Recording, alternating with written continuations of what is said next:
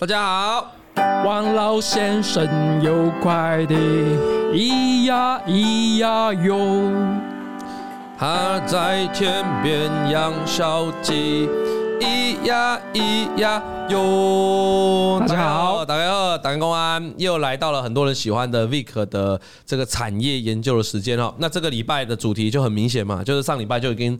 跟你交代过了哈，因为我们有人问到东元嘛，今天有没有带来东元？我看一下，好像没有哦。嗯，哎，是怎样？哎哎哎哎哎哎，我们上礼拜是因为有观众聊到东元，对，我们聊到这种重重电，嗯，然后所以我们才讨论到重电股非常多，所以我们才讨论到说，我们今天下其实下个礼拜我们就现在就要来讨论一下总统大选的相关概念股，对，因为重电有很大的一个发展潜力，就一定跟电力有关系嘛，绿电有关系嘛，一定是。这个是它一个商机嘛，对不对？那所以今天你带来了三档都有吧？三三档都有。你今天这个领带很棒哦，刻意避开明显的这个外套、衬衫都选过，都想过，都不要手表，不要也讲过，都不要太明显，对，不要太明显，因为这个谈政治伤感情啊，谈政治伤感情。是。那那你支持谁？还还没决定。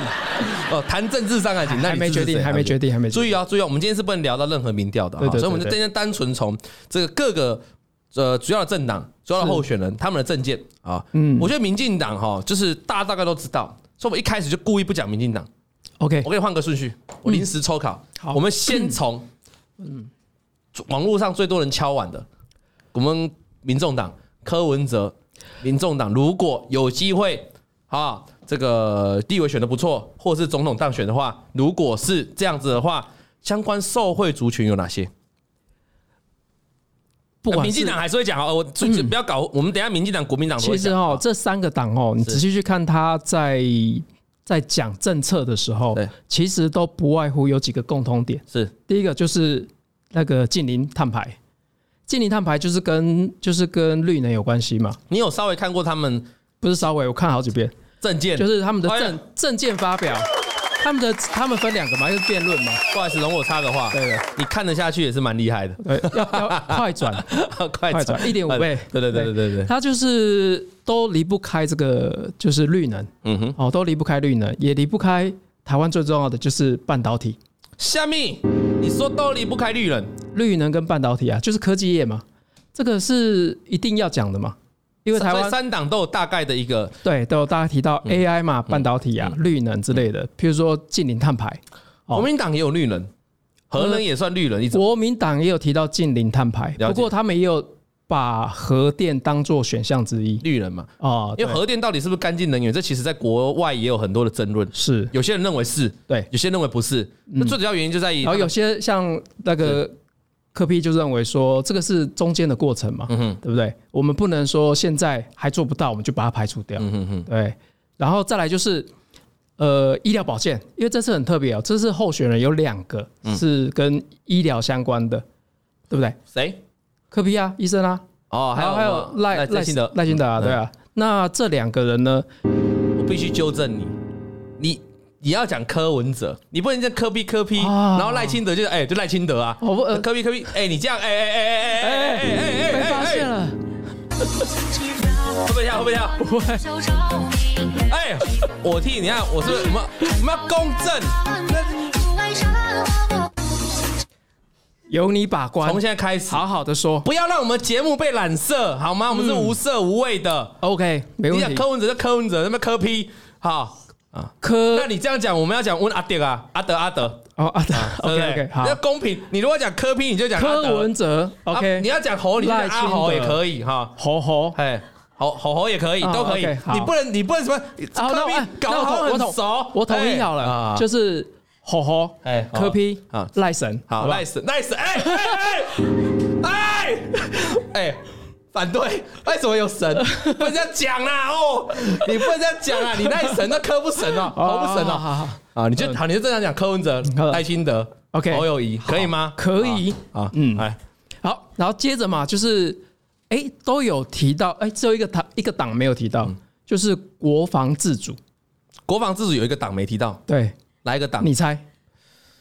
哎，应该是国民党吧？对啊，因为国民党比较少提这个就是类似国防。我觉得这这主题太敏感，我不要录了，不要录。我觉得 OK 的国民党怎样？比较少提哦，比较没有提，就是国防的部分。嗯，那科比也有提到啦，就是国防自主。我们不要说人家没有提，你刚才讲是比较少提，对对，比较少提。然后，然后再来就是科比也有讲到，不，柯文哲，柯文哲也有谈到哦，你又讲科后柯柯候选人对哦，他还有提到就是他会把过去的这个台北市的社会住宅成功的案例，嗯哦，发展到全台湾这样子，对，大概是这样啊。所以简单来讲，共同的就是就是呃，近零排碳这个事情。对，近零排碳，半导体，半导体，所以相信相，所以这是共同的嘛？对。那我要我要先讲不一样的，就是你刚才讲到这个，我我觉得社会住宅在彼此的攻防也是蛮蛮猛烈的。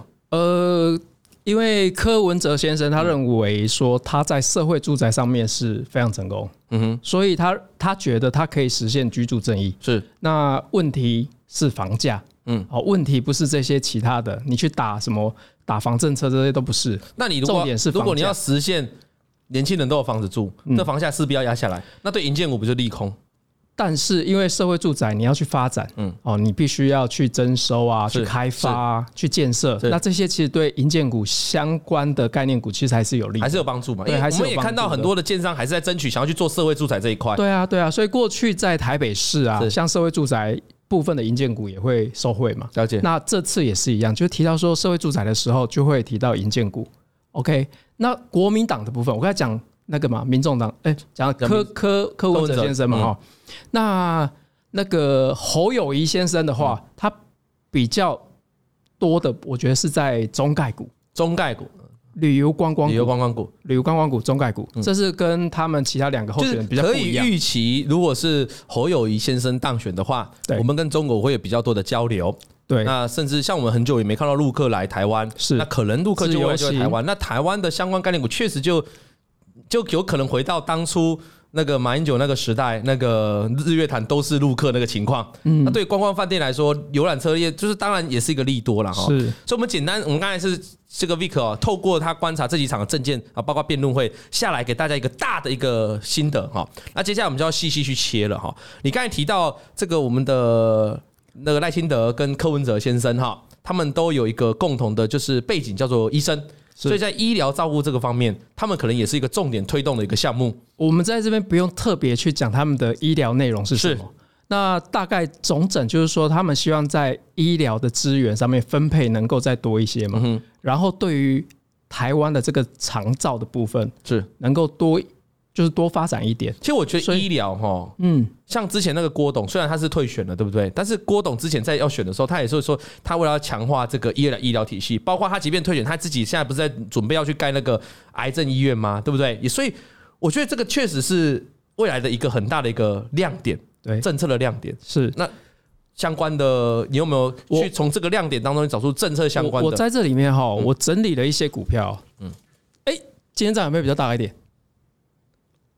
有有有有有有，帮你拿，帮你拿，来来来来来来来，有比较大一点哈。对，好，那我觉得啊，就是从近期的一些股票来看哈，像这个一七三三的五鼎啊，嗯，它做的是血糖机。我们知道嘛？就是年纪比较大的人，是他可能就要量血压、血糖之类的。对，所以血糖机的部分，哦，我们就看到五鼎都已经有反应了嘛。所以血糖机算是一个比较常造的哦。对啊，因为像慢性病才需要去做监控，你必须要有这些设备嘛，是基本设备。因为我们不知道哪一个哪一个仪器会特别的需要，所以呢，这基本的像这个血糖机啊、血压计有没有？像刚才提的这个，哎，刚才大家也可以看到哈。四一二一的这个优胜，优胜，它就是血压计的部分。对，然后这个优胜呢，它也有跟这个呃森达投资这个佑全嘛，是。佑全就是那个呃医疗的通路股，嗯哼，然后过来是它又投资健康人生跟札幌药品，好，然后再来就是札幌药品，就是我们去北海道常常那个札幌药局那个嘛，对，在台湾也有嘛，在台湾也有，在台湾也有，对，所以我从血糖机切入，然后找出血压计，对，好，然后再来是。我觉得新药的部分也可以注意。哦。新药的部分呢，刚才这上面板子上面也有写嘛，就是四一六二的智勤，嗯哼，因为智勤在今年它就有机会这个第一线的呃胰脏癌的用药。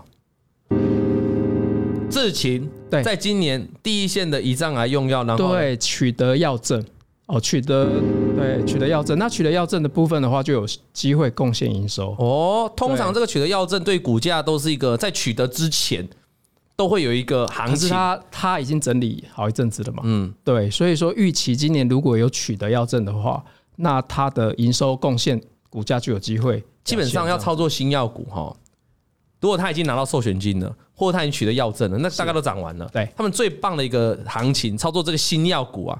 就是他们如果什么新药准备要去做第三期、第二期的试验，在那试验之前，结果公布之前，那股价都会往往都会有一段的涨幅，是。那个是最迷人的、最好赚的一段。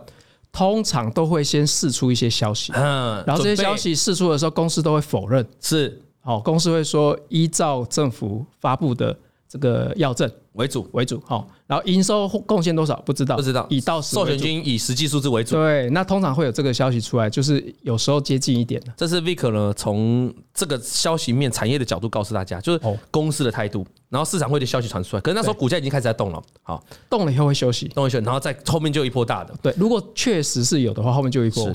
所以你可以掌握到这个消息里面的变化。那如果是老王今天贡献一下技术面，OK。如果一家新药股本来其实新药股平常没什么在玩，你你自己去观察那些新药股，那后面要狂飙一狂飙往上的话，它需要什么？需要有大户来买啊，需要大户来来炒作嘛。那所以它会有一个量先价行的动作。所以如果你看到有一些新药股本来冷门的，然后今年刚好题材，然后突突突然又开始爆量了，出现一根大涨，或者或者爆量情况不见大涨，它出现开始一个明显的一个量能的增温，很明显的量能增温。那通常就是这个生技股后面会有开始要发动一波行情的时候，所以你可以透过刚才 Vick 讲的，从消息面啊、新闻面去观察，再搭配技术面上，因为股票哦没有量就涨不动啊。你说生技股如果它没有，生技股很多题材就需要靠炒作嘛，嗯，你没有量来炒作，资金要进场，资金要进场，后面才有机，所以你就观察新药股其实很简单，有量。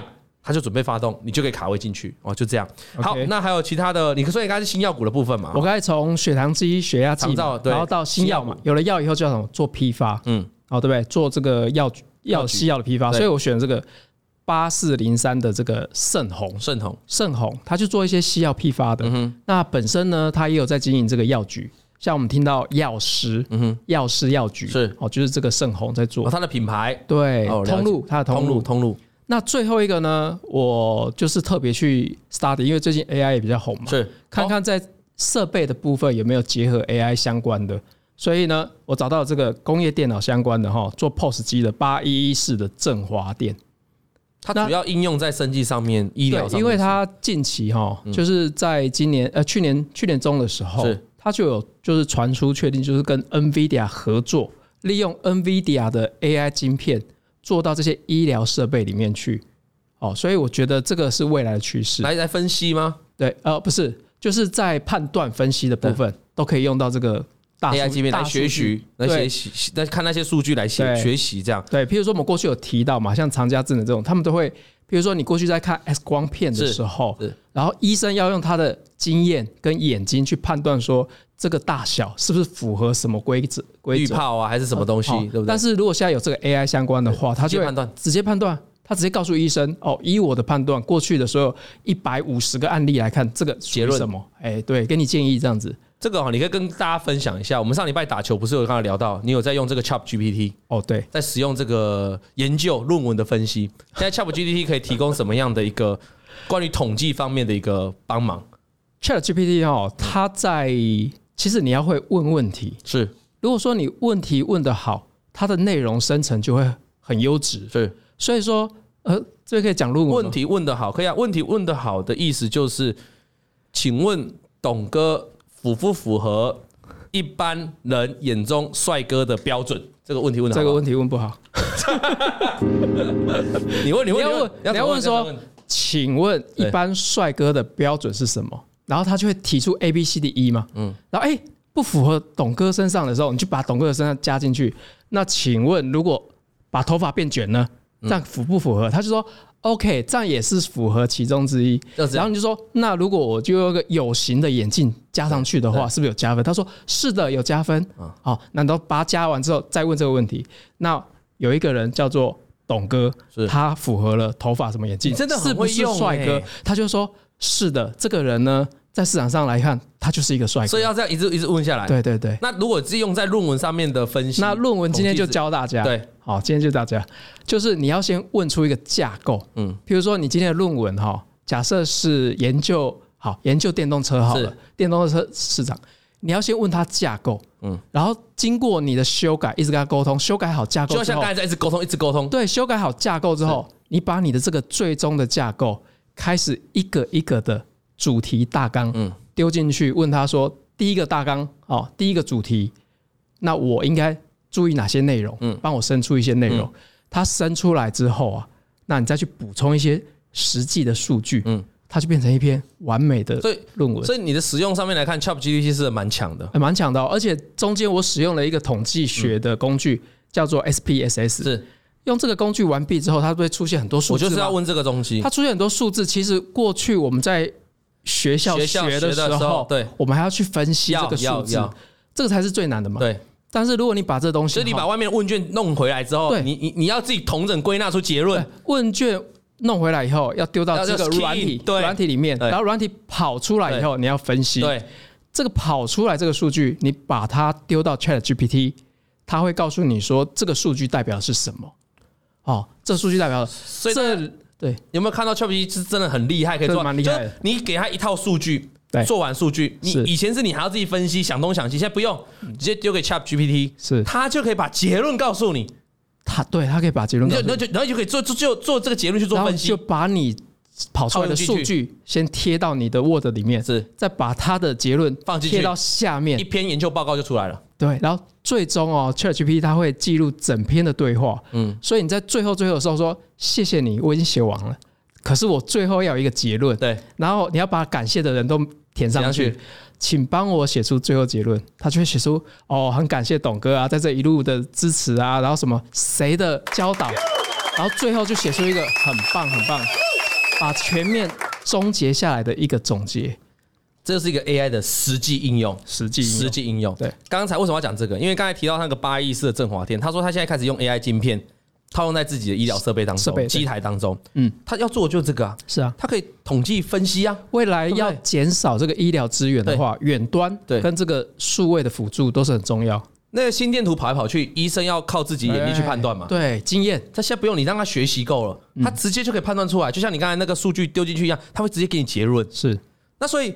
所以，我们今年在去年二零二三年在讲了 AI 伺服器 AI PC，那有没有可能今年就是 IPC AI 或者 AI 生技哦？就生技股只要扯上 AI 的，就有可能出现一波大涨。嗯，诶，这也是有可能的。有可能。事实上，大家如果看我礼拜一的节目哦，目前的华尔街啊，华尔街这几家主要投行啊，认为预测 Forecast 明年就今年二零二四年在美股当中能够跑赢 S N P 五百指数的第一个族群。就是医疗保健，他们认为是这，因为他可能也要选举年了，他们可能会拜登或者是共和党，共和党是不是川普还不知道啦。是，但他现在呼声很高，可是有几个州竞选禁止他出选嘛？如果是拜登，这个两个可能会在这个医药的议题上面做攻防，所以这个医疗保健是目前华尔街预期今年在美股涨势可能是最好的。好，所以。如果是这样看来的话，包括两位两位候选人也都最最快都有相对的背景，因为他们可能后面就有很多医学界的嘛，对，啊，产业界这个医院产业界的这个相关的人士嘛，大家也会希动希望 push 这个产业往前，是，所以确实今天大家就可以注意。那我是认为，像这个 Vick 讲的，你看他有挑了长照，长照一定是一个很重要的题材啦，哈，包括这个这个我们台湾是越来越老龄化社会嘛，如何去提供更好的老人照护嘛，再来一个就是呃，我觉得刚才提到那个 AI。对 AI 怎么让生技发挥的更好？就对，那华电，振华电。那其他其他的这个呃，柯文哲的概念股，民众党是概念股还有吗？诶，现在提的都是三个党都有相关的这个想法嘛，哈。那过来是第二个是国防自主的部分，国防自主就是柯文哲跟赖清德都有嘛。嗯哼。那过去民进党他们都在推，就是国机国建的国造。嗯哼。对，国机国造，国建国造。对，那这个部分呢？如果如果如果是当持续民进党当选的话，那当然执政的话，那他当然会延续下去嘛。那过去给的预算也非常高嘛，四千亿到五千亿嘛。对。可是，在柯文哲，而且在民进党给人家习惯，给人家的感觉就是，可能还是会持续维持跟现在的紧张状况差不了多少。是。那持续跟美国友好。所以我们军备的可能还是维持。但我听到柯文哲政见里面也有提到这个国防自主化，是，而且他提到几个重点，对，所以我把这几个重点特别拉出来看。第一个呢，他提到就是无人机，好，第一个提到无人机，然后他有提到一个就是飞弹，无人机跟飞弹哈，对，所以我这里就是提几个嘛哈，第一个就是八，大家都知道。八零三三的雷虎，这个有在做无人机嘛？今年上半年最猛的哦，今年很猛。上半年那无人机的部分其实分两种，一种就是军规的商业用途，是一种是军规的军用途。嗯哼，然后商规跟军用对商规嘛，差在哪？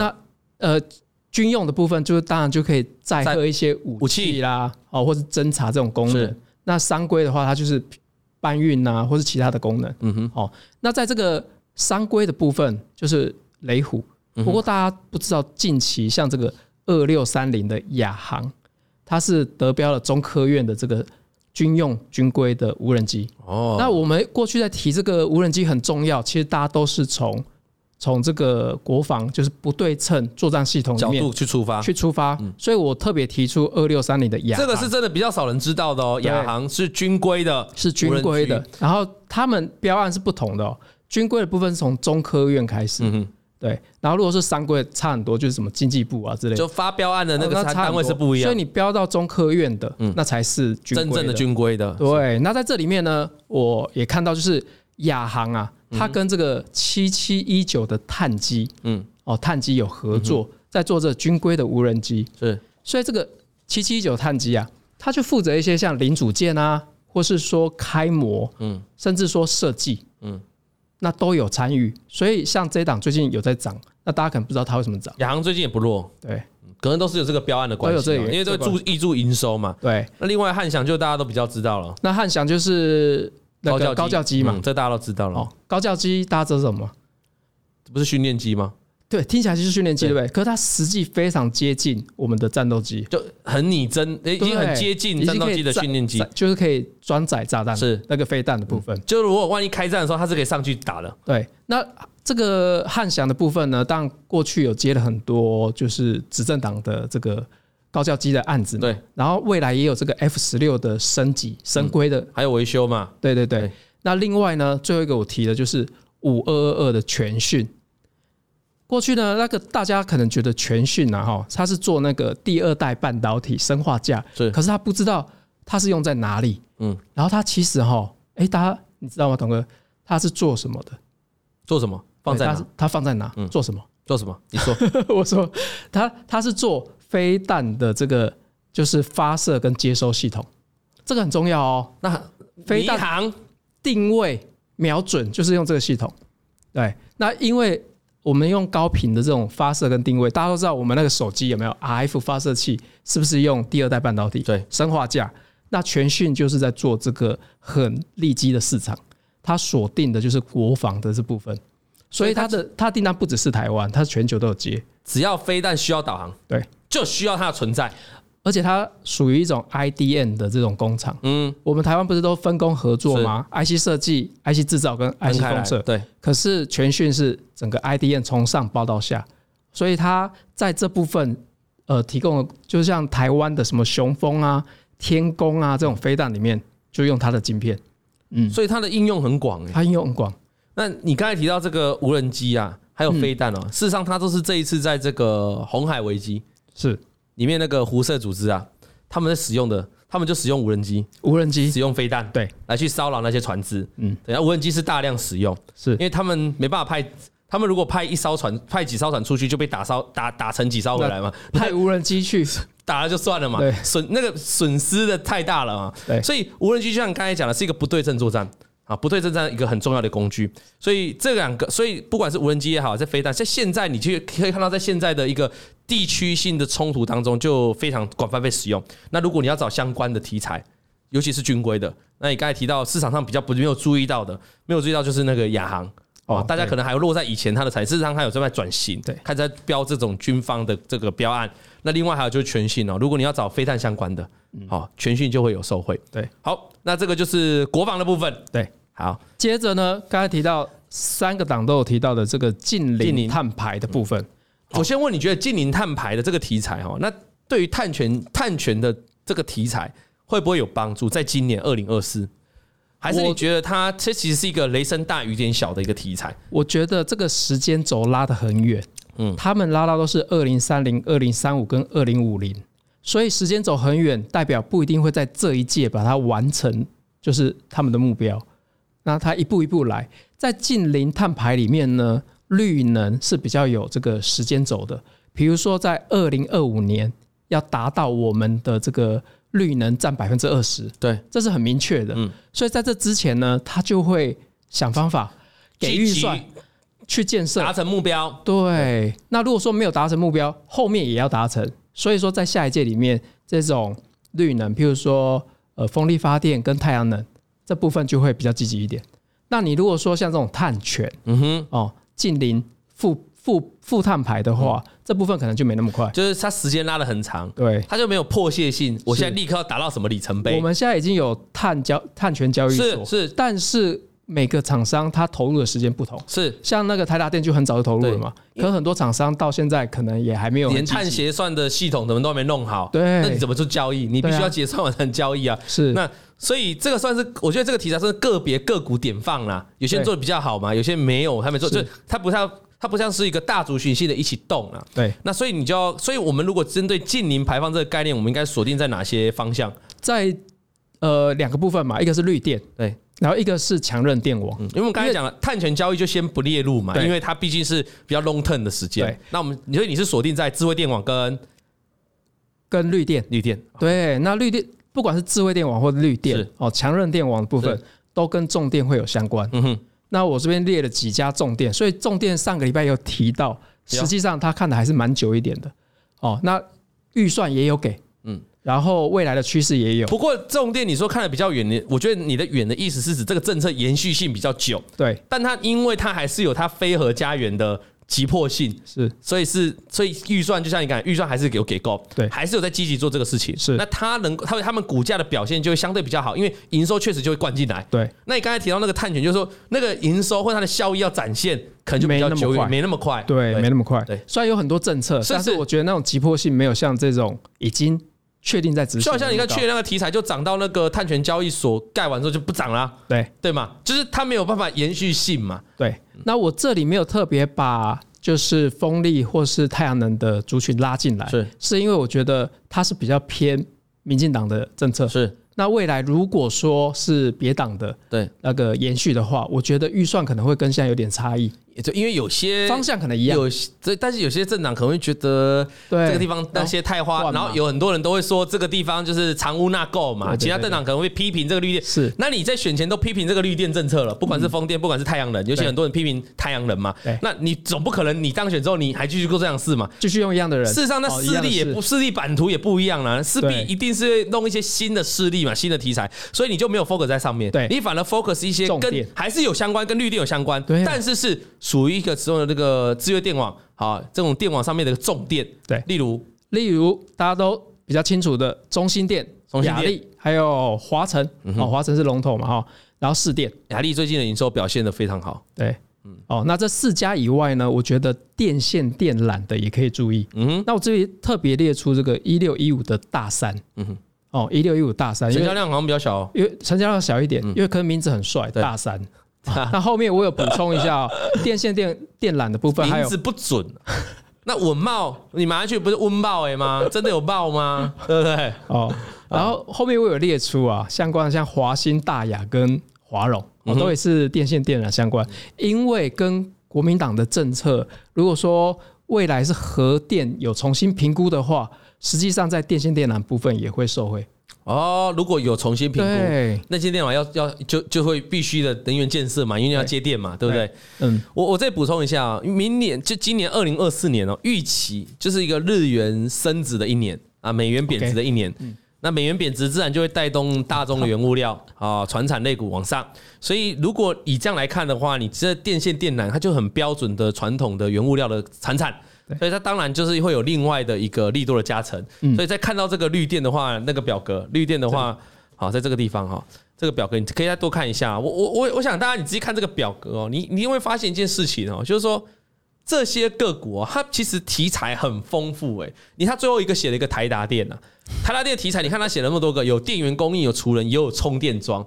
事实上不只是台达电呐，中兴电也有充电桩，华晨也有充电桩。就是说，我觉得就像你讲，就是它整个绿电哦，它不是很很很 focus。那你说中西电没有风电吗？也有风电啊，华晨也有。所以整个绿电的范围是很多业务都在做，只要跟这个近邻碳排这一块绿电相关的，他们都有在做。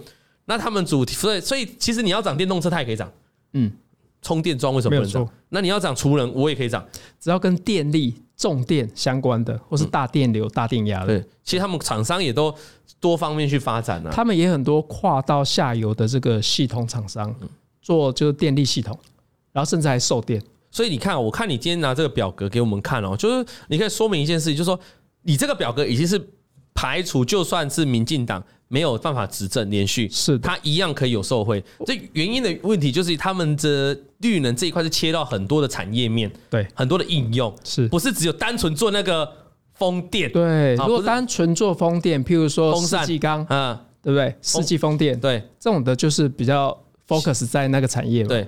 对，所以我就必须要没有特别把它列出来。政策后面的延续性，对。但如果你是绿电的、智慧电网之类的这些储电的，因为你还是要储电啊。对，你不管你用什么电，你还是要储电啊。是，所以它就是一个台电的这个电网已经老化，它本身就要哦有汰换的一个需求。需求对，哦，了解。嗯，所以那我们现在讲完了，大概这个民进党哦，那个民众党啊，民众党在线上游戏文创这一块嘞。因为民政党一直向来是一个四十岁以下年轻人很支持的一个政党，我有特别去看这一块，但是我发现并没有很明确。嗯，就是说过去在台新呃台北市的时候，那这部分当然他有一直在推广嘛，对。但是实际上在这次的，如果说他当选总统之后，并没有特别很强调说哦，我要推广文创啦、演唱会啦，还是什么活动啊之类的。只是说，所以这些是年虽然是年轻人喜欢的东西，但是并没有明显的。Push 它，对，而且这部分产业的部分，我觉得就是比较不像这个这么大，就是那个方方向明确，嗯，然后产业的族群比较大，是这样子。好，那刚才还提到三党都一直在讲的，一直在讲的一个政策就是半导体，对他们指的是科技半导体跟 AI，是。那实际上，而且我发现很多人都在讲 AI，因为今年 AI 太夯了，二零二三他一定要蹭，一定要贴蹭一下 AI 的热度。对，那但是我我在想了一下哈。如果今年度啊，实际上应该是以台积电它的发展为方向去看它的相关设备或厂商。你讲那个主轴了，不管哪一党当选呢，嗯，台积电还是护国神山，是在整个科技业上面，对，所以还是以它的发展为主轴。对，所以呢，我就特别哦，特别整理一些我觉得还不错哈，台积电的供应链、台积电的概念相关的哈，嗯，那在这边。第一个是六一三九的亚翔啊，啊，给大家拍一下哈，因为观众都喜欢这个截图了啊，看一下看一下。因为我觉得用念的大家可能会不清楚，所以我就特别在做出这个。那这个亚翔呢，它当然就是因为台积电的厂一直在盖，最近不是讲那个嘉义吗？对。那未来也有在高雄南子嘛？对。还有新竹嘛？那两纳米、一点八纳米，所以无尘室相关的厂务工程哦，就是像亚翔六一三九就可以注意一下。然后，另外在制程越缩越小的情况下，有一个产品非常重要。大家如果去了解它制成的每一个步骤的时候，会发现哦，在磨这个部分啊，叫做 CMP 化学机械研磨。半导体你专业的哦，对，在磨这个部分呢，可以讲三个小时。我先去休息一下。好 好来，在磨这个粉的时候，来继续。在磨的部分哈就很重要，因为你知道越做越小啊，就像我们那个。这个饼皮啊，哦，要要越越磨，就是要做的很幼，对，很细致，对，上面上的料才会好吃，哦，对不对？那这个半导体也是一样，它越磨要越精致，包含这个金贝供电，嗯哼，哦，然后包含这个先进封装，嗯，跟先进制程，嗯哼，哦，这三个呢，其实对于这个磨都很重要，是。磨哈，所以呢，提供这个钻石碟可以做研磨的这个中砂就很重要。哦，一五六零的中砂，中砂，哦，然后再来呢，就是越做越小之后呢，它在做沉积，沉积就是说把东西一直叠上去的时候，叠上去。过去啊，我们做的就是就是化学气象沉积跟物理气象沉积。那大家如果对未来更小的制程有兴趣的话，那未来有可能走这个叫做原子层的沉积。对，但是它还没有被广泛运用，因为大概需要做更微小的东西，在镀膜啊，或是做沉积很细致的沉积，就需要用到这种原子层的。但它必然是一个未来你要在更往高阶制程一定要去做的一个方向。是，所以这种叫做 ALD 的设备哦，台湾哎也有一个成交量也比较小一点，嗯，成交量也比较小一点，就是六九三七的天虹。哦，天虹也可以注意一下。可是大家还没注意到这个，因为可能呢，对，可能它商机还没到大爆发啦。对，还没到大爆发，目前还没在运用到这个，还就还很有限嘛。就像我讲的，它这是未来会持续去运用到。未来像这什么呃细光子是也都会用到。对对对对对。然后再来是六六六七的信鸿科，嗯，那信鸿科呢，过去也是在做这个产物工程的，嗯，工厂的厂产物工程，然后还有这个无尘室，嗯。那大家都注意这个节能碳排，也注意这个环保的议题，所以它都处理一些废水的问题。哦，他在这个他以前是做无尘室，但是他现在切入产物的部分也有在做，然后专门做一些废弃物的处理。废弃的容易是，就是像我们在做湿制程的时候，有很多汤汤水水的这种酸性的、腐蚀性的、腐蚀性的，他他做处理。是，所以我觉得这也是未来一个趋势啊。哦，就是这个信鸿科。然后最后一档呢，哎，我觉得这个就是多题材的，就是三一七八的公准。那这公准呢，它大家都知道。是工具机吗？跟半导体也有关系啊。他做精密零组件，他可以做到很多的工具或是设备里面，那就用到很多的应用。比如说，第一个像艾斯摩尔，哦，董哥一定知道，艾斯摩尔就是现在的曝光机嘛，对，极紫外光的曝光机，那里面就有用它的设备。功准是有切入进去的，有对，他有提供给艾斯摩尔，那他有提供给美商印材，哦，所以我觉得在半导体部分，它就是有有占一席之地啊。那另外呢，它在航太啊这些地方也都有，对，航太跟国防也都有。所以呢，我特特别把最后一个写它三一七八的公准，嗯，哦，它在艾斯摩尔印材飞机的起落架。还有伺服器都有用到，所以它的客户是很多国际大厂哦。对，它并不是 focus 在台积电，哦、对，是大厂，因为必须必须用到它。对，事实上代表它在这部分做得很好。事实上，台湾的很多手工具机厂商或零组件厂商，嗯，你不要把它想的是很传统的产业，因为如果你把它想的传统产业，它的估值就会就就就很低啦。但事实上，你未来在整个 AI 或整个自动化设备，就是要运用到一堆零组件，运用到一堆机器。运用到一堆手工具，对吧？机器设备，那你这些都是其实都是传统的手工具机上来的，传统传统的零组件上来，他们会发挥很大的效用。那就像我们，你记得就前两前两年啊，这个我们台股在涨什么？前两年最凶的就是那些化工化工厂，三幅化、中华化，那本来股价都没人闻问，因为本来就是一般的化学厂，对啊，但是因为开始打入了这个所谓我们半导体的制程的相关的这个溶液之后，溶剂之后，哎，那股价三级跳啊！因为你给的本益比就不一样了，大家知道科技股的本益为什么喜欢大家喜欢买科技股？因为本一比本一比更高，然后会动。那你是传产，那本一比就那么低嘛？对啊，那你你如果晋升变科技股了，哇，瞬间本一比就超高。是，还有一个道理，达新材料嘛，以前是做这个面板的相关的材料，达新材料啊，那后来也开始切入半导体，半导体的材料，哇，那股价就三级跳喷的，为什么？因为他做的东西其实还是，就他本来就在做那些，只是因为他。他只能说产业别还是那样，直接他切入半导体，然后市场的评价就从他原本的这个产业。你如果在面板产业，我请问你面你的本益比是多高啦？因为面板就本身就没有在波动，就那样嘛。如果你还是做面板，就本益比就很低。就是，但是你跳到半导体了，哇，未来无限好，所以你的本益比就被拉高。那你本益比被拉高，你估值就往上跑，那自然这个市场资金就进来了嘛。是，所以也许这里面搞不好公准。蛮会涨的哦，也许我要乱猜的，因为因为它，因为它可能你就我的意思是你不要小看它，你不要说哦，那我第一个淘汰这个，因为这个太传统产业了。No no no no，像他刚才讲，它其实是里面应用最广的，好，对不对？好，那。谈完了这个半导体哦，那我我发现你几个厂商像中沙跟亚翔，亚翔是比较常听见的，是那天虹跟信鋐，信鋐科也是蛮常，天虹跟公准就大家比较少会联系到。我想请问你，在这五档的这个半导体相关的这个，你今天提出来，它有什么共同特色会让你去选择它？因为就像无尘室的工程，其实很多家往这个半导体的方向哈，一定要走这个先进制程。或是先进封装，因为这才是趋势嘛。你再去看过去在提供这些服务的人，或是说他提供的服务或产品没有增加出货的话，那他的成长就不大。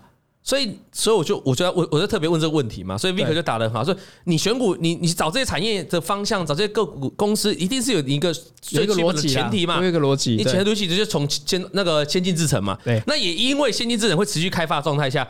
你如果去锁定这一块，那它才有未来的前瞻性。是因为淘金店到最后当然是它会一直往先进制程去跑嘛，对，它不能再回头一直疯狂做成熟制程嘛。而且先进制程的需求量就会比之前，只要它越越做越小，需求量越，来，越拉高。比如说开始量产光照盒，对，哦，或是晶圆的盒子，对，那这些的需求量也会变多。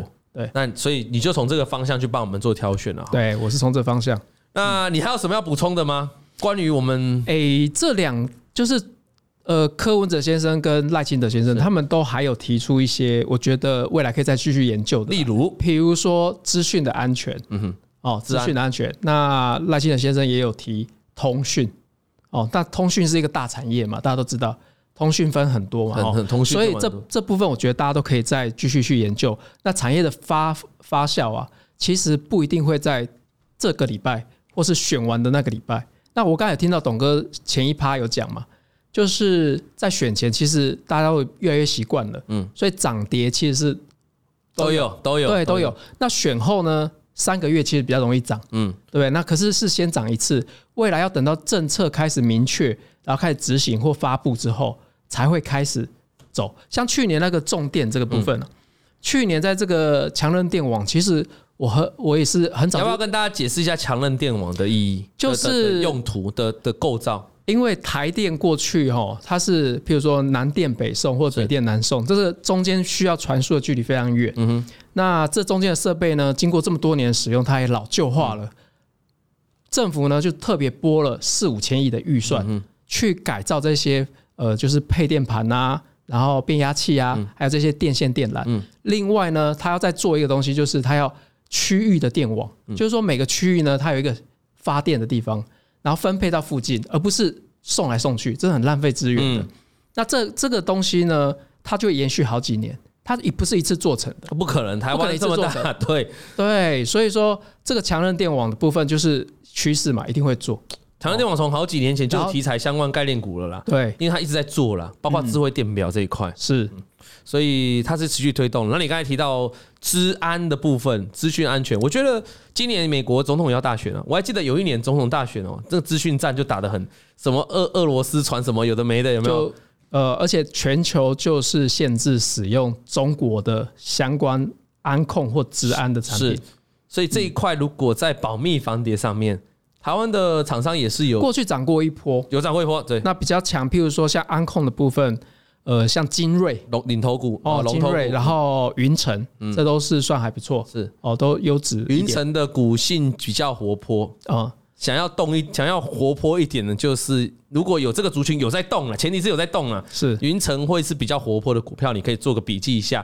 那奇偶啦，哦，那你刚才讲精锐这个就比较正规军，我说涨势正规军，好就是。比较慢慢涨啊，军瑞也蛮优质的，它这优台达电的通常通常都是都是优质股涨得比较慢呢。是，哎哎哎哎，我没有什么意思，我没有其他意思，不是本来这样吗？嗯，因为股票会涨，不是股票的涨跌会涨多少，并不是说你有多优质，你就一定涨得特别多，这事实上不可能，不是这样子的。常常一个很多一个族群里面最会飙的那个，其实往往不是赚最多的。嗯。它的股性特别好，是啊，是这样子。OK，那我刚才在我在我在帮 Vic 最后刚才做做结论一下，他刚才提到一个重点，就是说，看今天我们提到很多的族群，很多的个股，那他可能在总统大选完之后，他可能那个庆祝行情就一下下，哦，maybe 就一日行情，哦，maybe 就一周行情。是，他今天跟大家讲交代这些意义，他并不是不是要你去赌那个一天一周行情，即便是我们现在虽然要选举，我们来做这个题材，但不是看一天，不是看一日，他是看一个长线的周期。我们就举一个例子好了啦，风电族群走得够久了吧？小英在四年前就推了这个风电啊、绿电啊，它到了二零二三年，风电还是很强的一整年呢、欸。是，风电过去几年也有涨过啊，但一直涨到去年都还是非常强。你看去年华晨，去年台北股市最后涨的一张股票，排名前几名就是华晨呢。嗯，还有中兴电。是，所以政策的延续性，或者这个政策它它不管是哪一档候选人，它能不能把这个政策推到很远？其实今天 Vick 看了一个重点，包括你看这个台积电先进的部分、先进制程的部分，所以我倒是觉得大家不用把今天这股票 focus 在哇未来的一周两周一定要看到它大喷出，如果有是就是短线的庆祝行情，但他看的是更长的，你可以从长线角度去思考啊。或者是说，如果没有量，当然就不会有炒，就不会有炒作，不会有题材。但如果在未来的，比如某些政党上来了，你就可以 focus 他。刚才 Vick 讲说，他这个政党比较 focus 的族群，然后你观察它有没有出量，你他看开始动了，是，哦，人家开始在炒什么？你不动，我不动。AI 对，如果人家开始在炒什么 AI 健康医疗了，就把 Vic 的资料拿出来看。对，你就知道找哪些股票，你就不会瞎子摸象。他这个，我们今天的节目是应该这样来用，而不是说你今天看了这么多节目，然后你去挑股票嘛。那当然就完全丧失了做节目，尤其是找产业分析师来的意义嘛。因为产业分析师带给你本来就不是要你马上明天马上涨嘛，对不对？啊，这个交给我就好了嘛，对不对？你你要带动的是一个长线的题材，这样了解吗？好。那今天就大概就到这里了哈，再次看一下大家预知，大家预测下礼拜大盘的涨跌，还是有六成以上的观众。Vic 来了，换你了，你觉得嘞？个人你不用分析，我今天要加入涨，你今天加入涨了，嗯，你也认为在选前最后一周了嘛？是不是加入多的才可以抽汉堡？对对，我加入涨，加入多的来抽，你就为了汉堡出卖了你自己的灵魂，好不好？感谢大家今天收看，谢谢 Vic 来到现场，我们下礼拜再见喽。王老先生有快递，咿呀咿呀哟，他在田边养小鸡，咿呀咿呀哟，拜拜拜拜。王以龙、老王及普惠投顾与所推荐分析之个别有价证券无不当之财务利益关系。本节目资料仅供参考，投资人应独立判断、审慎评估并自负投资风险。